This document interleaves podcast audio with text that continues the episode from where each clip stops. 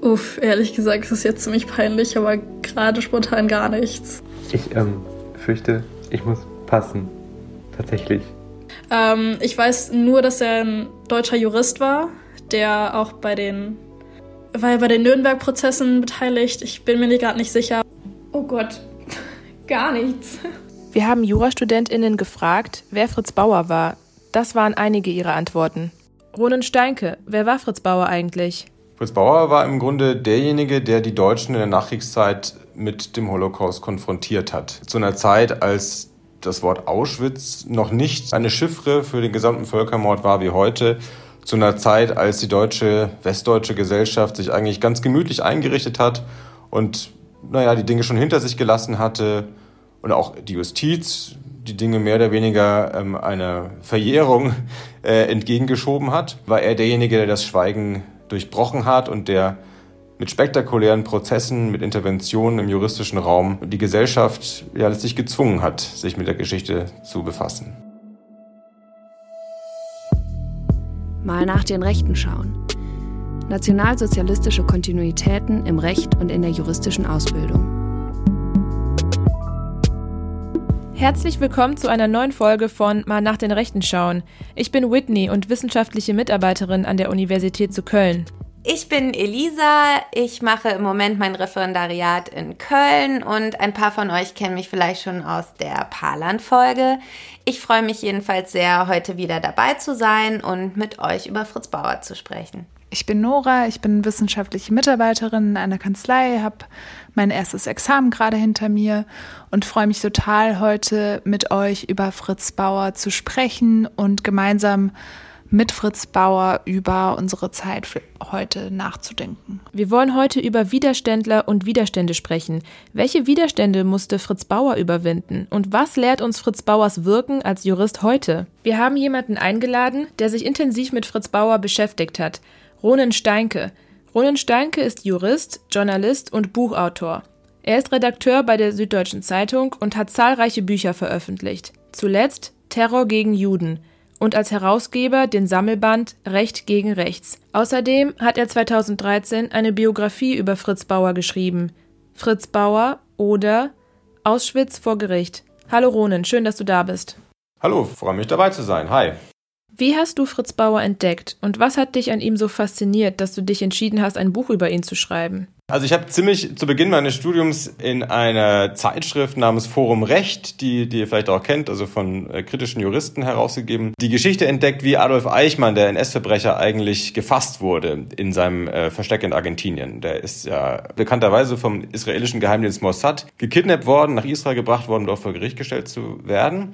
Aber der entscheidende Tipp und die entscheidende Initiative dafür kam von einem Frankfurter Staatsanwalt namens Fritz Bauer.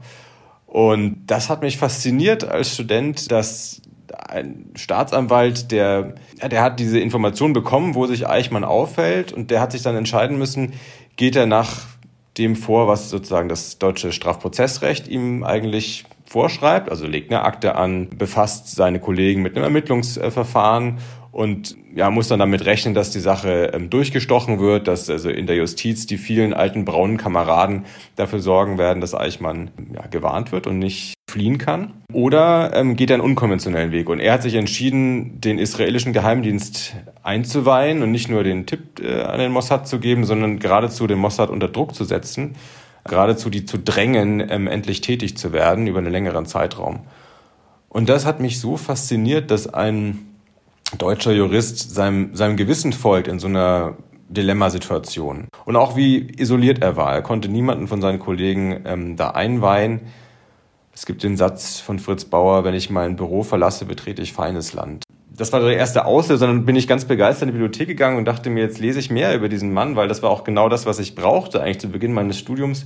Ich weiß nicht, wie es euch geht, das ist auch nicht nur eine Zeit der Begeisterung gewesen, sondern es gab auch gerade am Anfang Phasen, wo ich gehadert habe, ob das alles so das Richtige ist. Und jemand, der so sehr für Gerechtigkeit gebrannt hat wie Fritz Bauer, das war genau das, das Inspirierende, worauf ich, worauf ich gewartet habe. Und dann ging ich in die Bibliothek und wollte, wollte Bücher über ihn lesen und ähm, habe nichts gefunden.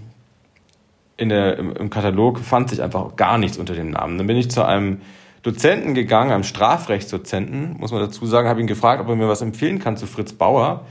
Und er kannte noch nicht einmal den Namen Fritz Bauer. Und das ist zu Beginn der 2000er Jahre gewesen. Und ich finde, das ist wirklich unentschuldbar. Also die ähm, Bibliotheken, die juristischen, sind voll mit Metern und Metern und Metern an Literatur über Halbsätze in der Abgabenordnung. Ja, auch rechtsgeschichtlich. Die Kommunalverfassung im 17. Jahrhundert in Baden ist schon mehr ausgeleuchtet gewesen und hat schon mehr Doktorarbeiten irgendwie zum, äh, ja, haben sich damit befasst, als äh, mit Fritz Bauer, mit eigentlich einer der großen Figuren der deutschen jüngeren Rechtsgeschichte, mit jemandem, der bei all den schauderhaften Figuren, die wir in der deutschen Rechtsgeschichte haben, Karl Schmidt und so weiter, all den furchtbaren Juristen, ähm, einen Kontrapunkt gesetzt hat. Jemand, der irgendwie für Courage steht, für Werte, für das, was eigentlich ähm, Recht ausmacht. Also ich war damals irgendwie ratlos, ich bin heute einfach nur fassungslos und finde, das ist eine, eine Schande für unsere, für unsere Zunft. Ich finde, die äh, Juristenzunft ist auch eine, die da keine Ausreden hat. Also wir sind nicht eine Zunft, die nur nach vorne schaut und keine Geschichte, äh, kein Geschichtsbewusstsein hat. Ganz im Gegenteil. Wie gesagt, Karl Schmidt, äh, jeder, jede Studentin, jeder Student ähm, lernt Savigny kennen äh, oder Kant und Hegel und ihre Straftheorien. Aber von, von Roland Freisler und von, von Fritz Bauer erfahren wir äh, wenig bis gar nichts. Und ja, das war dann für mich der Anstoß Anfang der 2000er Jahre, da mich nicht abwimmeln zu lassen, sondern im Gegenteil anzufangen zu recherchieren und ähm, gucken, was ich da zusammentragen kann über diese Person. Ja, und dann habe ich das so ein bisschen behalten als Projekt. Und als dann im Studium zu Ende war und auch mit meiner Doktorarbeit ähm, fertig war, habe ich mir irgendwann gesagt, so das Buch, von dem ich finde, dass es das braucht, das schreibe ich jetzt einfach selber. Wir sprechen heute über Fritz Bauer. Der hat sich nicht nur juristisch gegen das Unrecht der Nationalsozialistin eingesetzt und gewehrt, sondern auch das Jugendstrafrecht reformiert, die Sexualmoral der Nachkriegszeit kritisiert und super viel Bildungsarbeit geleistet. Und vielleicht jetzt anknüpfen an das, was wir vorhin gehört haben von Studentinnen.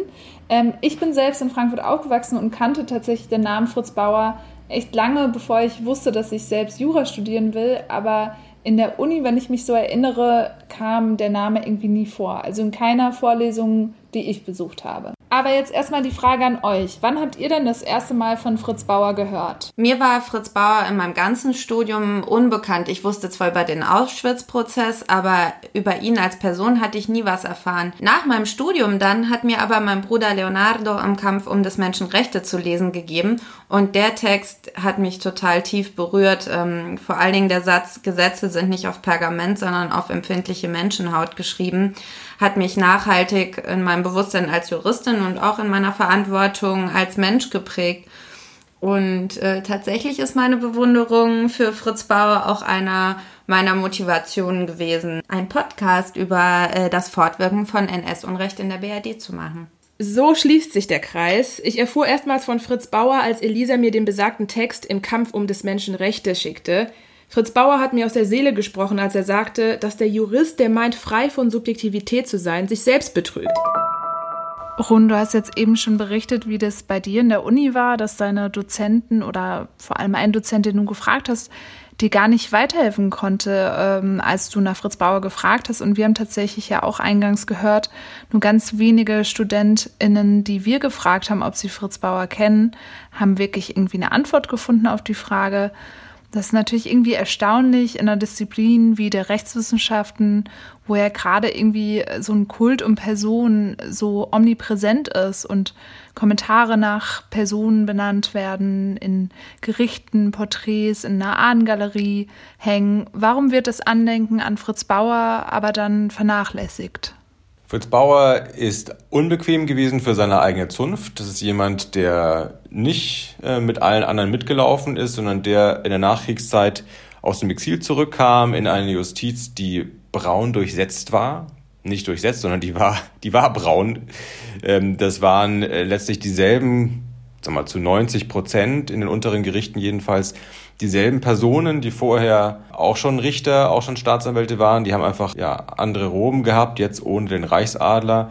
Die haben auf ihrem äh, Schreibtisch ein paar Gesetze zur Seite geräumt, ein paar neue Gesetze hingestellt. Teilweise musste man auch gar nicht die Gesetze ähm, auswechseln und haben weiter agiert. Natürlich haben die kein Interesse gehabt, von den, von den Verbrechen, von den ja auch Systemverbrechen, also von den scheinbar legalen Verbrechen der NS-Zeit äh, zu sprechen. Und Fritz Bauer kam zurück aus dem Exil, ausgerechnet in diesen Teil des deutschen Staatsdienstes, ja, in dem der am stärksten noch von den NS-Seilschaften geprägt war und hat dort Unruhe gestiftet, indem er diese Dinge angesprochen hat. Also der war jemand, der sich von Beginn an unheimlichen Anfeindungen ausgesetzt hat und jemand, der nicht beliebt war, jemand, der geschnitten wurde, jemand, der ausgegrenzt wurde und jemand, der dann auch, als er plötzlich starb, ist 1968 relativ früh und relativ überraschend gestorben, nicht eine große Schar von Freunden hinterließ in seiner eigenen Zunft, sondern ja, vielleicht Leute, die gar nicht so gar nicht so traurig waren, dass, dass ähm, diese Unruhe vorbei war und dass man wieder zurückkehren konnte zur, zum, zum ja, ruhigen Alltagsgeschäft. Also Fritz Bauer heute ins Bewusstsein zu rufen, heißt nicht irgendwie zur, zur Ehre und zur Selbstbeweihräucherung der ähm, Juristenzunft noch ein bisschen mehr beizutragen, sondern im Gegenteil ähm, für irgendwie eine Beunruhigung, auch so eine Selbstver Selbstverunsicherung äh, zu plädieren.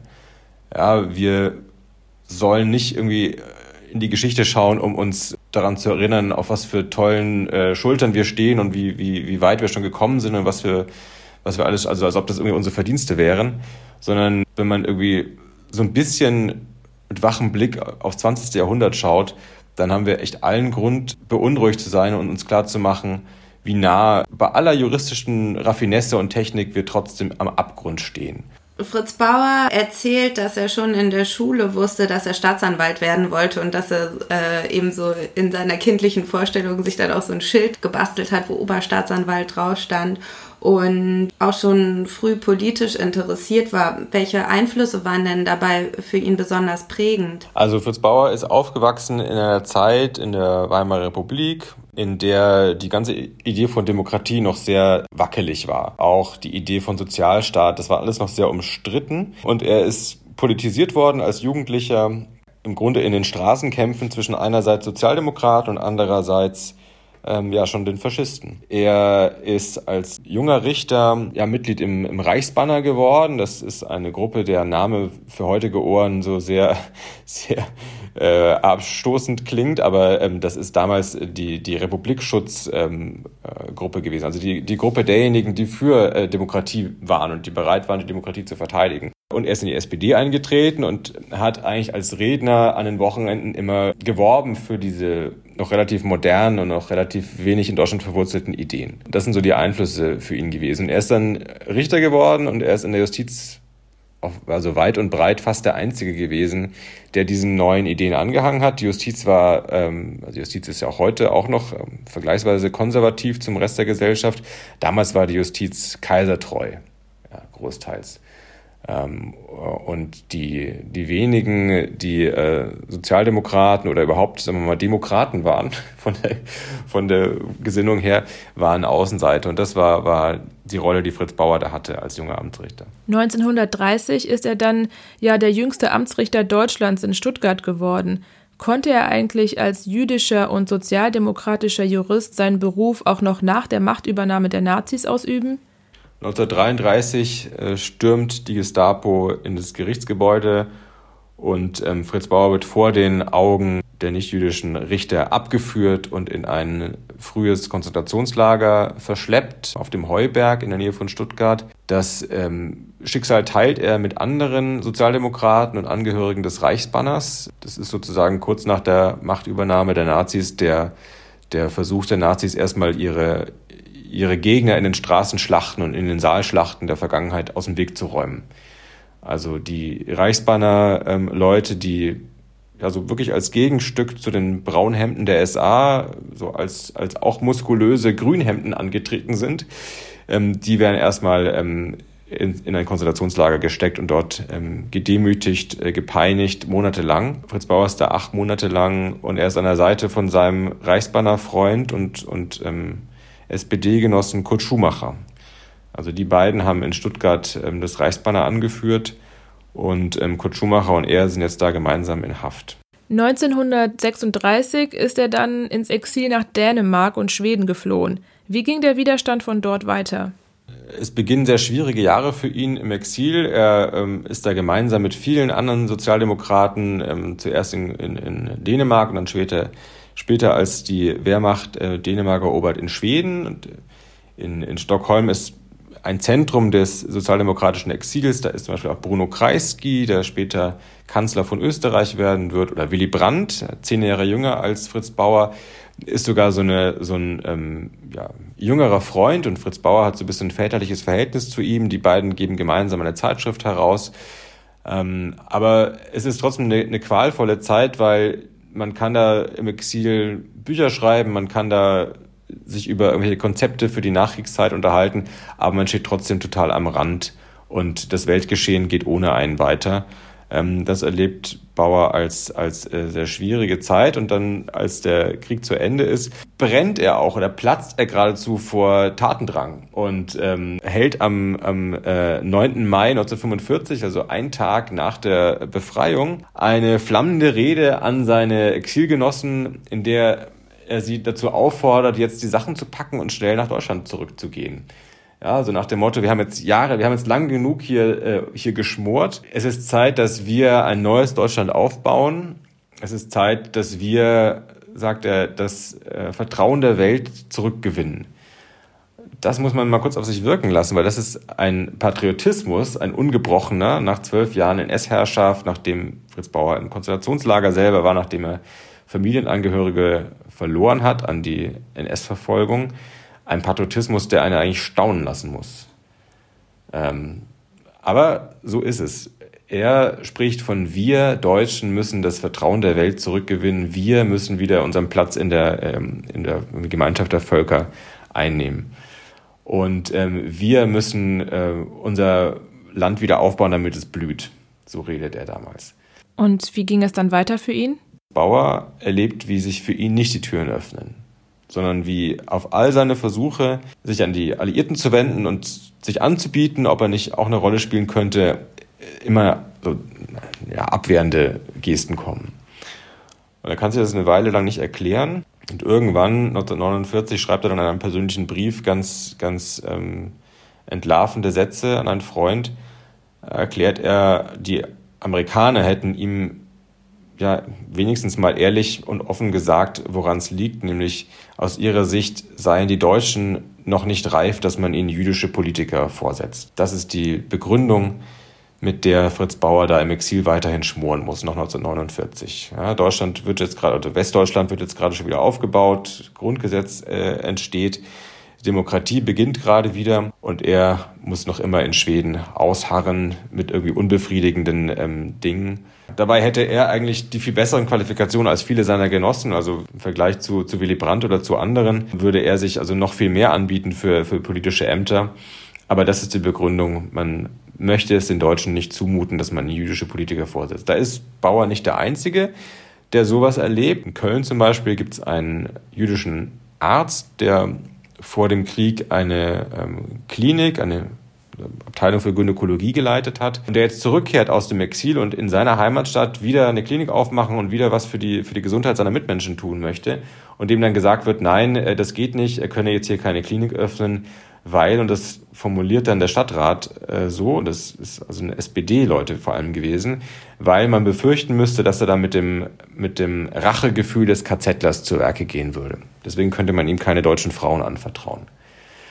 Das ist also etwas, was was viele jüdische Remigranten erlebt und was für jemanden wie Fritz Bauer mit diesem Patriotismus und mit dieser ja, ungebrochenen Liebe unfassbarerweise zu Deutschland treffen muss wie ein Sack Steine in den Magen. Das kann man sich äh, nicht anders vorstellen. Das zum Glück ist etwas, was äh, Kurt Schumacher ähm, dazu bewegt, hart auf den Tisch zu hauen und seine Genossen in, in Köln beispielsweise zur, zur Raison zu rufen, dass man so nicht argumentieren kann. Schumacher spricht auch davon, dass auf den, bei den Listenaufstellungen es nicht sein kann, dass bewusst Juden auf hintere Listenplätze verbannt werden, mit dem scheinheiligen Argument, man wolle ja keine antisemitischen Wähler vergraulen. Kurt Schumacher sagt also, wer Antisemit ist, der wählt sowieso nicht SPD und den wollen wir auch gar nicht. Und wenn wir irgendwie was anders machen wollen als die Nazis, dann müssen wir gerade nicht den Antisemiten nach dem Mund reden. So, aber das ist die Situation, vor der sich Fritz Bauer findet. Und das ist eine Situation, in der er eine sehr bittere Erkenntnis ähm, eigentlich mitnimmt, nämlich all die Hoffnung, die er die Jahre über hatte, dass mit der Niederschlagung des NS-Regimes auch der Antisemitismus diskreditiert und sozusagen beseitigt würde, die zerplatzt. Und eigentlich ist der Graben zwischen jüdischen und nichtjüdischen Deutschen mit der ja, Beseitigung des NS-Regimes nicht zugeschüttet, sondern er ist so tief wie eh und je, weil ähm, die Mentalität bei vielen tatsächlich da ist, zu sagen, Juden können gar nicht anders als andere Interessen haben als die nicht-jüdischen Deutschen. Nach dem, was Juden angetan worden ist, können die doch gar nicht es gut meinen mit diesem Land. Ja, die können doch gar nicht anders als irgendwie Rachegefühle zu haben. Und egal wie sehr Fritz Bauer jetzt seine patriotischen Reden hält und ähm, nach vorne schauen, wir müssen ein neues Deutschland aufbauen, Deutschland soll erblühen, das nützt ihm nichts. Es, es schwingt immer die, die äh, Unterstellung mit bei seinen nichtjüdischen Mitbürgern, dass er ja, letztlich eine andere Agenda verfolgt. So, und das ist ein, ein Wendepunkt in Fritz Bauers ähm, Leben, meine ich. Also arbeite ich das in der, in der Biografie heraus. Denn bis dahin hat Fritz Bauer sich ganz offen dazu bekannt, jüdisch zu sein. Das war nie etwas, was irgendwie für ihn äh, versteckt gehörte. Fritz Bauer ist nie ein religiöser Mensch gewesen.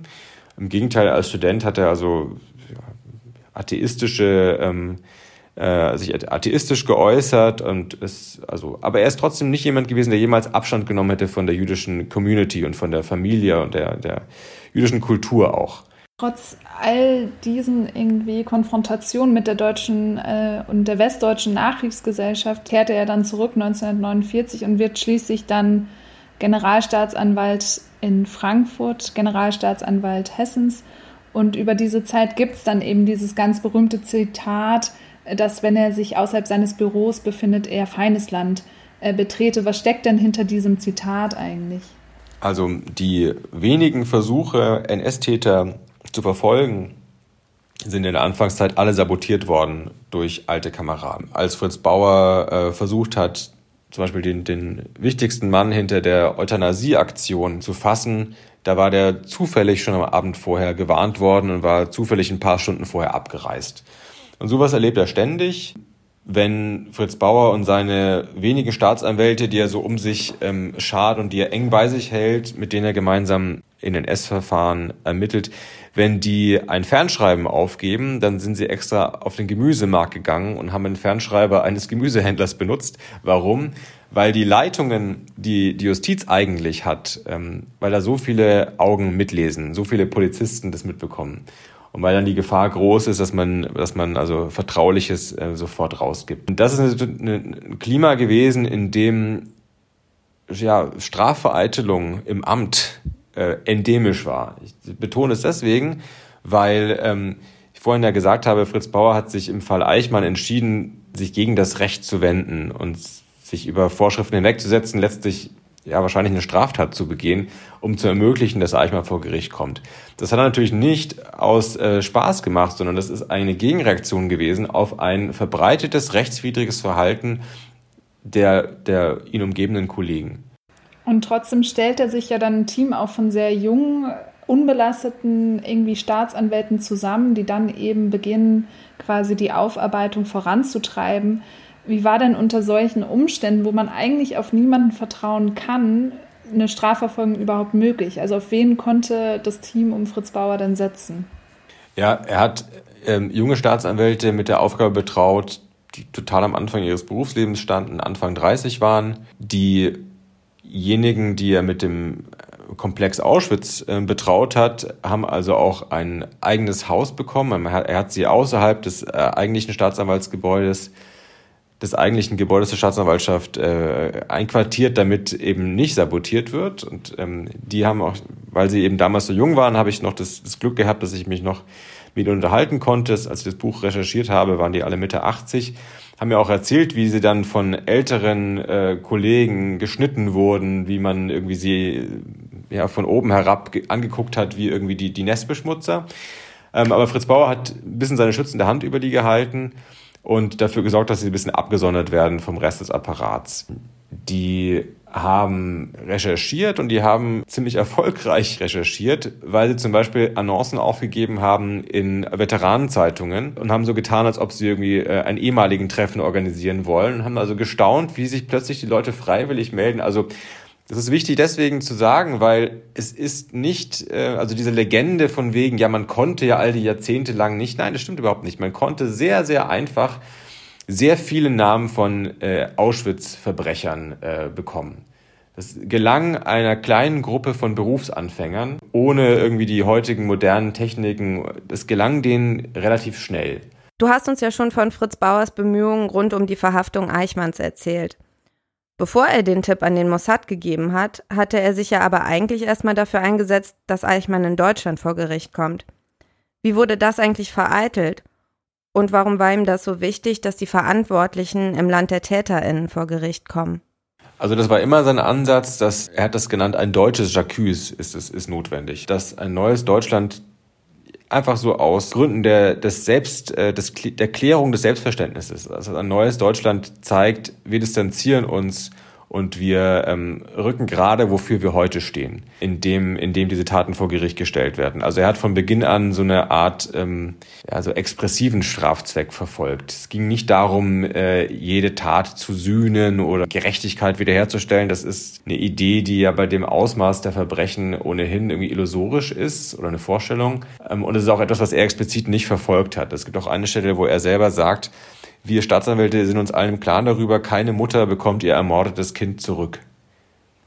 Keine Träne wird äh, ja, ungeweint, dadurch, dass wir hier jemanden bestrafen.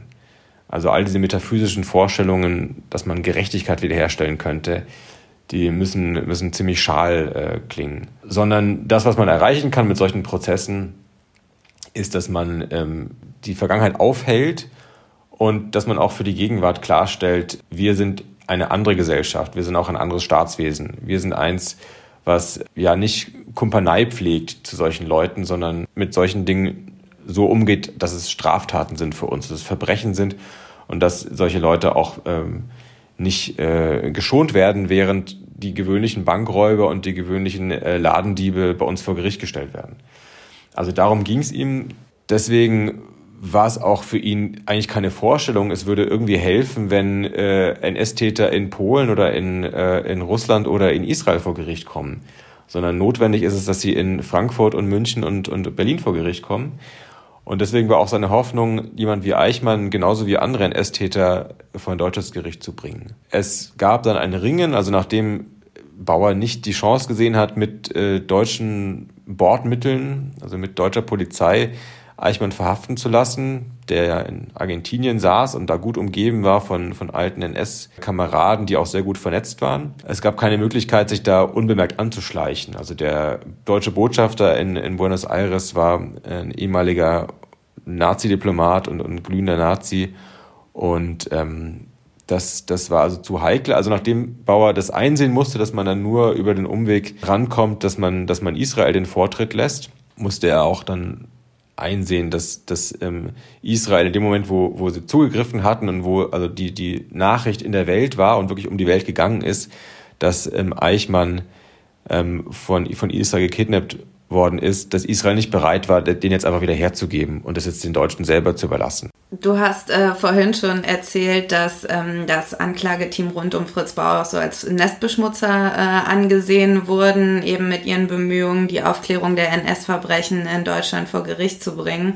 Und äh, das erinnert mich an dieses Zitat von Kurt Tucholsky, der gesagt hat, dass in Deutschland derjenige, der auf den Schmutz hinweist, für gefährlicher gilt als derjenige, der den Schmutz macht. Glaubst du, dass die Na deutsche Nachkriegsgesellschaft äh, Fritz Bauer das äh, übel genommen hat, dass ihm das so wichtig war, die Prozesse in Deutschland abzuhalten und aber auch ja das Vertrauen hatte, trotz eben, wie du erwähntest, auch milder Strafen, dass Deutschland und die, also dass die BRD eben äh, dem trotzdem gerecht werden kann. Also definitiv haben ihm das viele übel genommen. Fritz Bauer, das kann man gefahrlos sagen, war der meistgehasste Jurist seiner Zeit. Äh, umso unverständlicher finde ich es übrigens, wie wenig man sich dann in der Juristenschaft Jahrzehnte später an ihn erinnern wollte. Also unfassbar. In den 60er Jahren war Fritz Bauer ein Household Name. Ja, der stand in den Zeitungen, der war in den Talkshows, die es damals schon gab, also im hessischen Rundfunk, wo dann abends rauchende Herren zusammensaßen und über Politik diskutierten. Da war Fritz Bauer schon dabei und ich wenn man sich heute mal überlegt, wie viele Generalstaatsanwältinnen und Generalstaatsanwälte kennt man namentlich als Zeitungsleserin, Zeitungsleser, ich glaube, da fallen ihm nicht viele ein. Aber so prominent war dieser Generalstaatsanwalt damals. Ja, der hat wirklich die Republik aufgescheucht, der hat wirklich Schlagzeilen gemacht von Beginn an. Auf ihn hat sich auch der ganze Hass gerichtet von denen, die gesagt haben, jetzt ist auch mal gut und man muss die Vergangenheit äh, auch mal Vergangenheit sein lassen, ein Schlussstrich. Bei ihm sind Waschkörbe voller Hasspost angekommen. Briefe, in denen er beschimpft wurde, dass ja die Deutschen keine Lust hätten auf, auf diese NS-Kriegsverbrecherprozesse. Briefe, in denen ihm an den Kopf geworfen wurde, er solle doch dorthin, wo er hingehen, wo er hingehört. So, und das ist die, die, die Rolle gewesen, ähm, die, in die er da, in die er da steckte.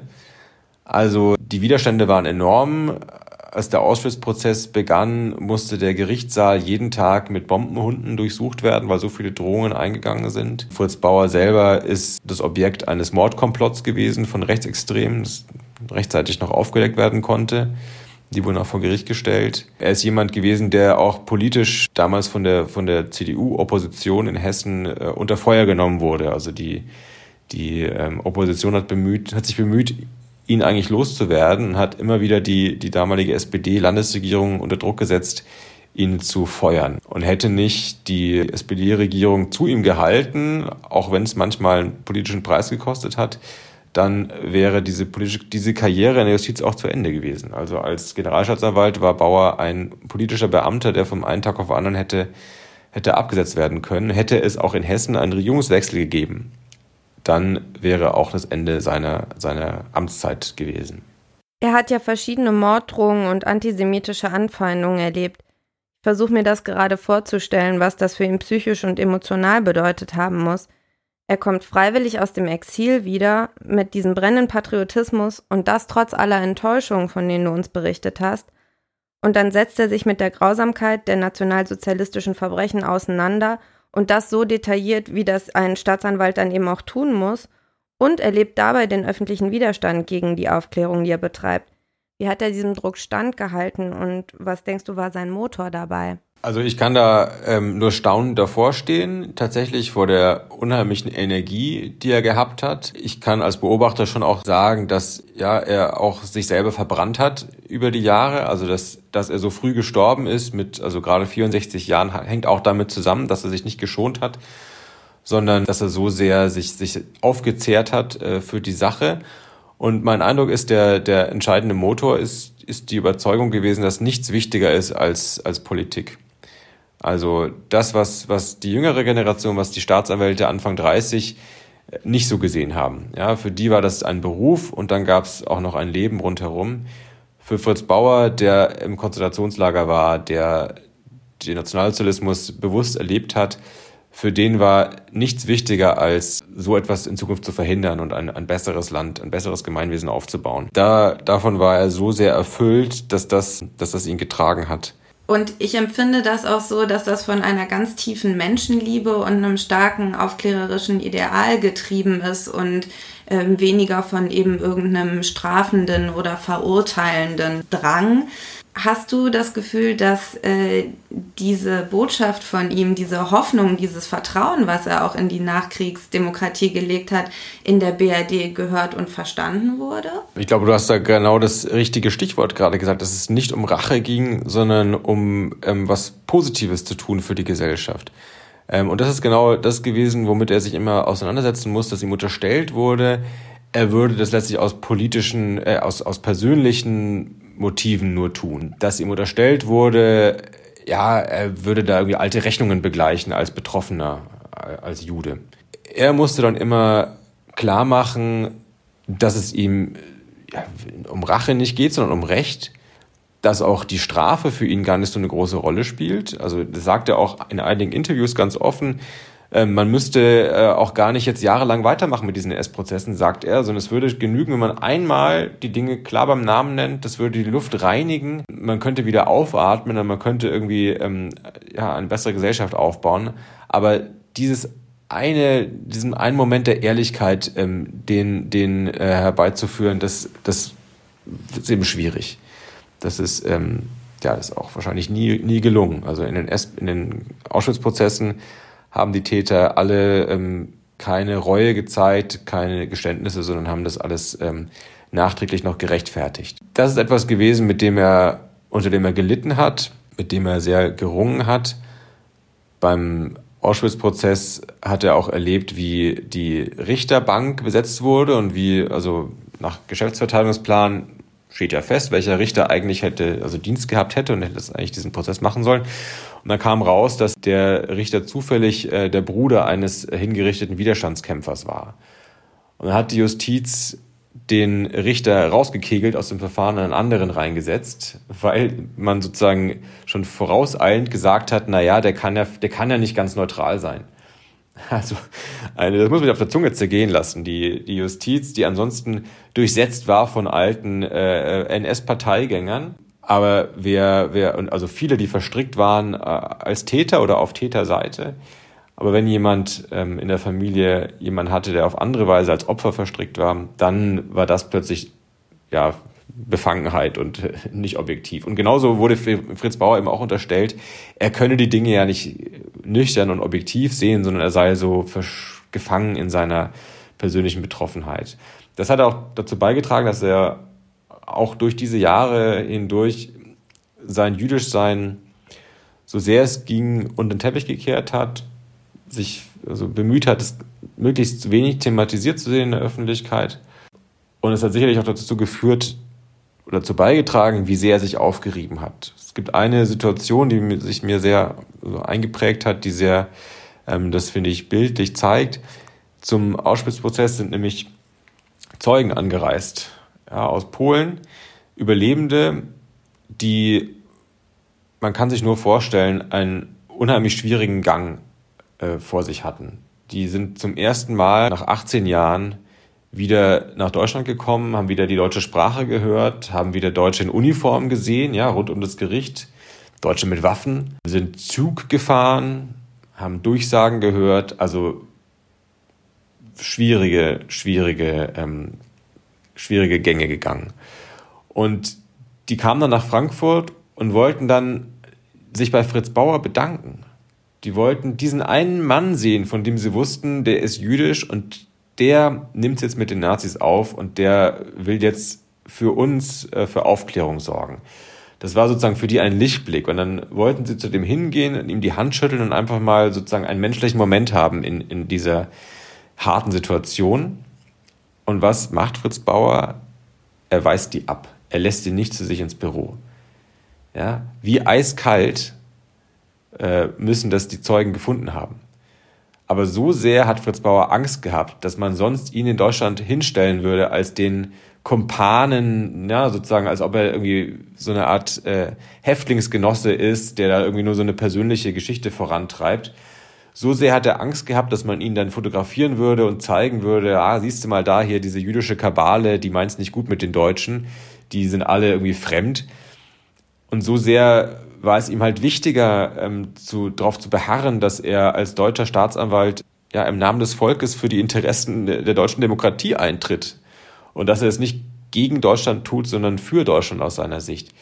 Dass er lieber darauf verzichtet hat, diese menschliche Geste entgegenzunehmen und ehrlich gesagt, wenn man es mal menschlich betrachtet, auch darauf verzichtet hat, sich einmal was Nettes anzuhören. Ja, Fritz Bauer ist so angefeindet worden und dann gab es hier einmal die Gelegenheit, Wärme, Applaus, Dank zu bekommen. Und die hat er sich, ähm, hat er sich versagt. Ich glaube, das ist die Tragik, an, in der er am Ende gesteckt hat.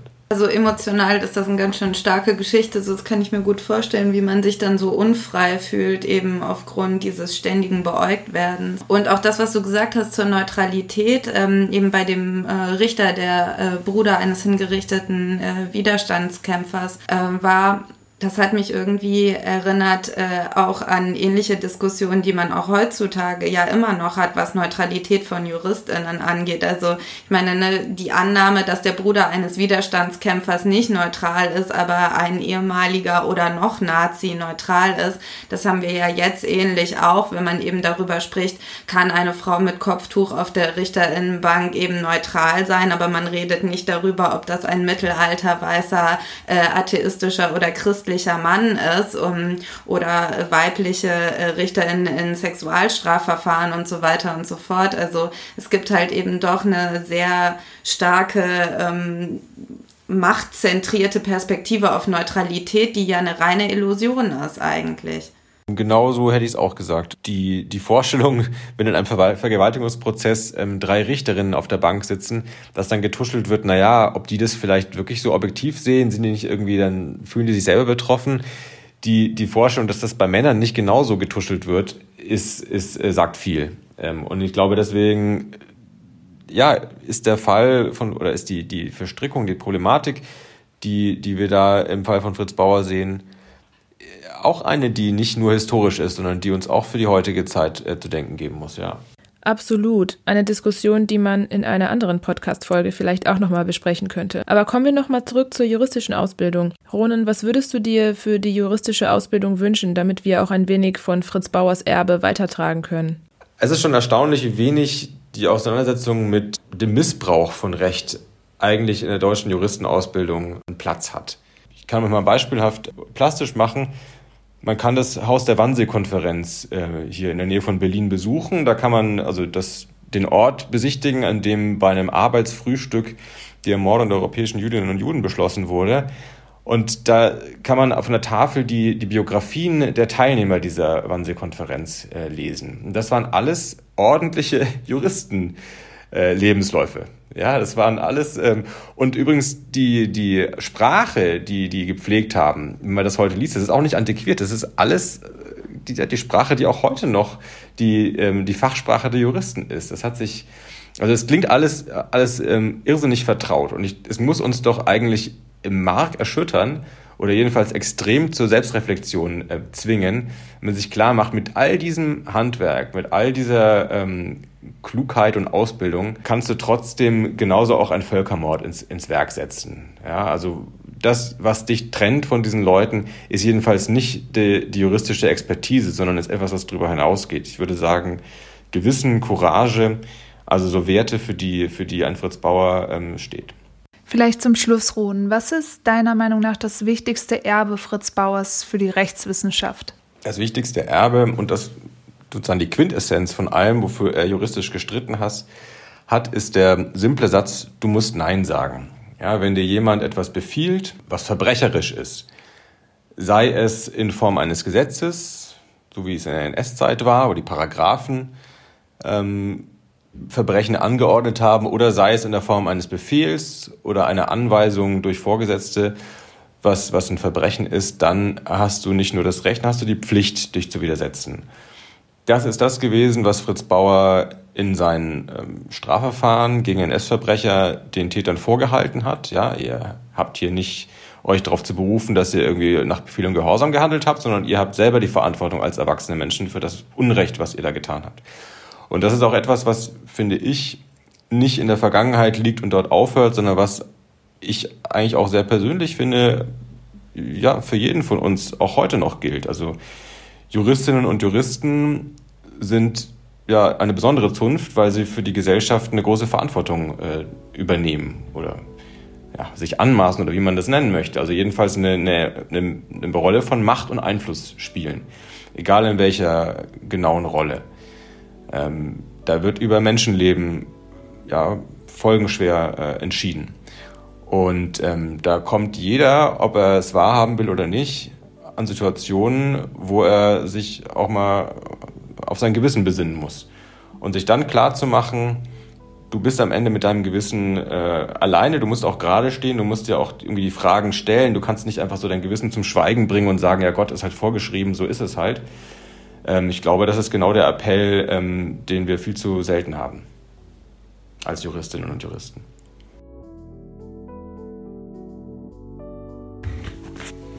Also Ich habe auch Aufnahme, ja. Alles klar. Dann ähm, sag mir mal in den nächsten, für die in der nächsten eine Minute ungefähr, ähm, alles, was dir zu, zu dem Namen Fritz Bauer einfällt. Ähm, also ich muss für mich sagen, ich habe den Namen Fritz Bauer das erste Mal vor, mit 13, 14, 15 gelesen.